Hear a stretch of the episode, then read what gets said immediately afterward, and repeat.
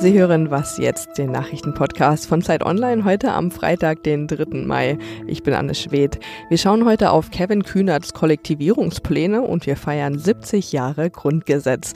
Jetzt aber erstmal die Nachrichten. In Venezuela verhärten sich die Fronten zwischen Machthaber Nicolás Maduro und dem selbsternannten Übergangspräsidenten Juan Guaido immer mehr. Guaido hatte ja diese Woche versucht, Maduro mit einem Militärputsch zu stürzen. Und auch wenn er schaffte, einige Soldaten auf seine Seite zu ziehen, steht der Großteil des Militärs immer noch hinter Maduro. Die Stunde des Kampfes sei gekommen, sagte Maduro gestern an die Soldaten gerichtet und außerdem stellte er einen Haftbefehl gegen den Oppositionsführer Leopoldo López aus. Den hatten Anhänger von Guaido am Dienstag aus dem Hausarrest befreit. López suchte deshalb jetzt Schutz in der spanischen Botschaft in Caracas und Spanien versicherte auch schon, dass es López nicht ausliefern werde. Die Wissenschaftsminister von Bund und Ländern wollen heute entscheiden, wie in Zukunft die Universitäten finanziert werden. Der jetzige Hochschulpakt läuft nämlich im kommenden Jahr aus. Bildungsministerin Anja Karliczek will den Ländern jedes Jahr 1,9 Milliarden Euro geben. Das Geld soll unter anderem auch dafür genutzt werden, um die vielen befristeten Verträge von Hochschulmitarbeitern zu entfristen. Die Länder verlangen jedoch, dass die Mittel jedes Jahr ansteigen, damit die Inflation ausgeglichen wird. Redaktionsschluss für diesen Podcast ist 5 Uhr. Ich bin Rita Lauter, grüß Sie. Was hat der geraucht? Verirrter Fantast aus der Geschichte nichts gelernt. Selten hat ein Vorsitzender einer Partei-Nachwuchsorganisation so eine Empörung ausgelöst. Juso-Chef Kevin Kühnert hatte in einem Interview mit der Zeit für einen demokratischen Sozialismus geworben, will Wohneigentum begrenzen und Konzerne wie BMW kollektivieren. Bei mir im Studio ist jetzt Lenz Jakobsen aus der Politik-Ressortleitung von Zeit Online. Lenz, Kevin Kühnert sagt ja, er versteht die ganze Aufregung nicht. Demokratischer Sozialismus stehe schließlich im Grundsatzprogramm der SPD.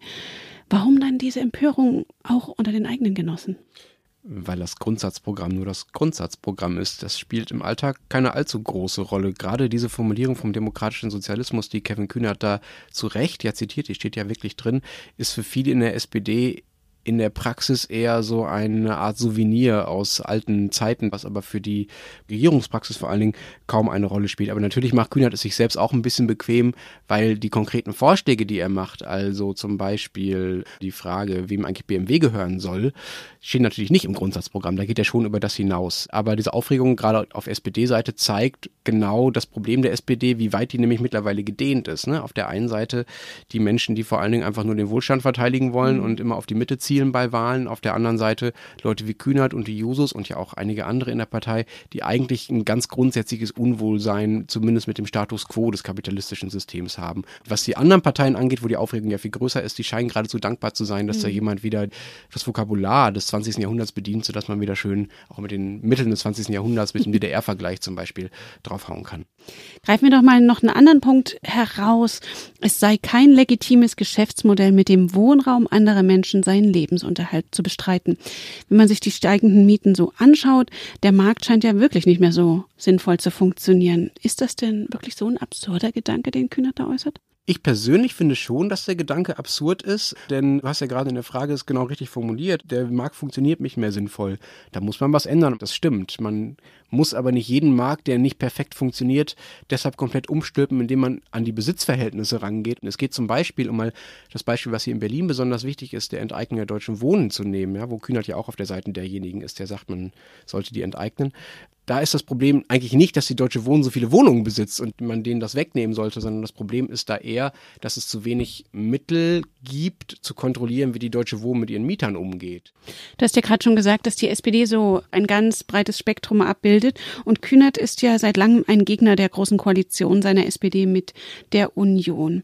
Sind denn Interviews dieser Art eigentlich abgesprochen mit der Führung der Partei, so als Fingerzeig an Grüne und Linke, die den Ideen durchaus ja was abgewinnen können für die nächsten Wahlen? Oder was verspricht er sich überhaupt von sowas? Also in erster Linie verspricht sich Herr Kühner, glaube ich, davon, dass er mit seinen politischen Positionen einfach vorkommt und die Debatte bestimmt. Und das finde ich auch sehr legitim.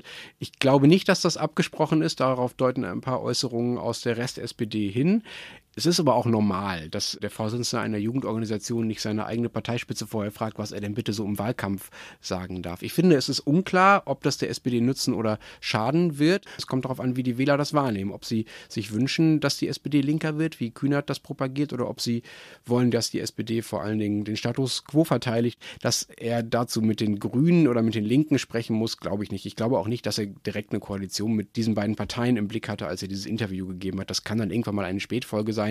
Aber ich würde Herrn Kühnert abnehmen, dass er einfach mal über seine Vorstellung von Politik und von Kapitalismus und von Sozialismus hat sprechen wollen und das bewusst platziert hat, aber da jetzt noch keine Machtoption im Hinterkopf hatte, als er dieses Interview gegeben hat. Und das umstrittene Interview von Kevin Kühnert ist auf Zeit Online nachzulesen. Vielen Dank, Lenz Jakobsen. Danke dir.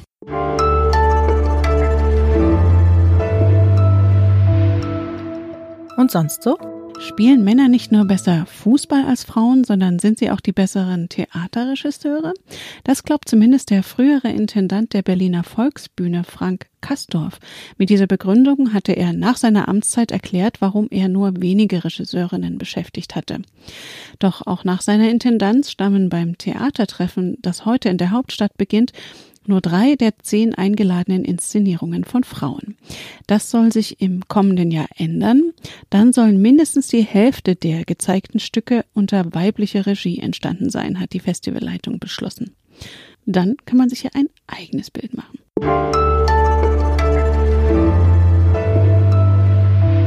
Es ist der wohl berühmteste Satz in unserer Verfassung. Die Würde des Menschen ist unantastbar. Und er ist jetzt fast 70 Jahre alt, genauso wie das Grundgesetz selber. Wurde es in der Gründungszeit der Bundesrepublik von den Bürgerinnen und Bürgern eher schulterzuckend zur Kenntnis genommen, direkt nach dem Weltkrieg war man mit Überleben beschäftigt, hat das Grundgesetz mittlerweile viele Fans. Sogar der Satiriker Jan Böhmermann rappt über Verfassungspatriotismus. Doch das Grundgesetz steht unter Stress, wie Heinrich Wefing, Politikressortleiter der Zeit, schreibt. Er ist jetzt am Telefon. Was sind denn die Stressoren für unsere Verfassung? Ich würde sagen, es sind drei Faktoren im Wesentlichen, um die es geht. Der erste ist, in Polen und Ungarn sehen wir, dass rechtspopulistische Parteien an die Macht gekommen sind, die die Verfassungen dort umbauen. Und die Frage wäre, wie wäre es denn in dem Szenario, dass sowas Ähnliches in Deutschland passiert? Es gibt Juristen, die sagen, auch das Grundgesetz wäre relativ leicht zu einer autoritären Verfassung hin umzubauen. Zweiter Stressfaktor die veränderten Wahlergebnisse.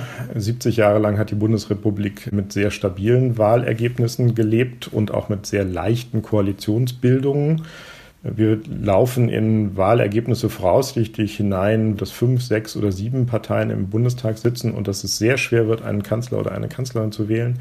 Auch da ist die Frage, wie geht das Grundgesetz damit um? Und schließlich der dritte Stressfaktor ist die Herausforderung durch Globalisierung und Digitalisierung. Die Herausforderungen sind international, die Verfassung, die Gesetze, die Politik ist national organisiert, da entsteht eine Grundspannung und die könnte uns Probleme machen. Ich möchte nochmal auf den ersten Punkt hinaus, auf die Angriffe auf die Verfassungen durch Rechtspopulisten. Mhm. Es heißt ja immer, Deutschland sei eine wehrhafte Demokratie. Das ist auch so. Es stehen im Grundgesetz ganz viele Vorkehrungen genau für solche Fälle und die gelten nicht nur gegen rechte Herausforderer der Demokratie, sondern natürlich auch für linke Verfassungsfeinde. In Deutschland heißt der Inlandsgeheimdienst nicht umsonst Verfassungsschutz und nicht Staatsschutz. Wir können Parteien verbieten lassen vor dem Bundesverfassungsgericht. Es gibt diese Vorkehrungen, aber es gibt auch viele Tendenzen, die wir jetzt zum Beispiel in Polen und Ungarn beobachten, wie ein Umbau des Verfassungsgerichts in diesen beiden Ländern. Und wie gesagt, es gibt Leute, die sich damit beschäftigen, wie wäre das eigentlich, wenn in Deutschland eine Partei versuchen würde, das Bundesverfassungsgericht in Anführungsstrichen umzudrehen. Und da muss man sagen, wenn die eine Mehrheit im Parlament hat, dann könnte das funktionieren, obwohl es eine wehrhafte Verfassung ist. Das Bundesverfassungsgericht, schreiben Sie, hat ja eigentlich auch mit der Auslegung des Grundgesetzes dafür gesorgt, die Gesellschaft doch sehr zu liberalisieren. Ist das Grundgesetz dann alles in allem eine Erfolgsgeschichte?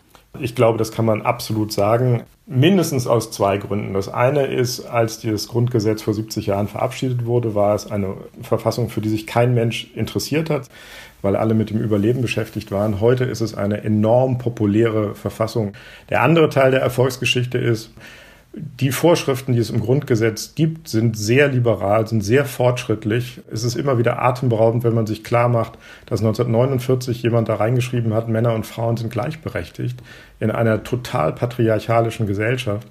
Und das Bundesverfassungsgericht, aber auch die Parteien und die Bürger haben gemeinsam immer wieder gesagt, hier steht es im Grundgesetz, das müssen wir umsetzen und haben so dafür gesorgt, dass Deutschland sehr, sehr viel liberaler geworden ist. Und dazu hat das Grundgesetz ganz entscheidend beigetragen. Also doppeltes enthusiastisches Ja. Es ist eine Erfolgsgeschichte, absolut.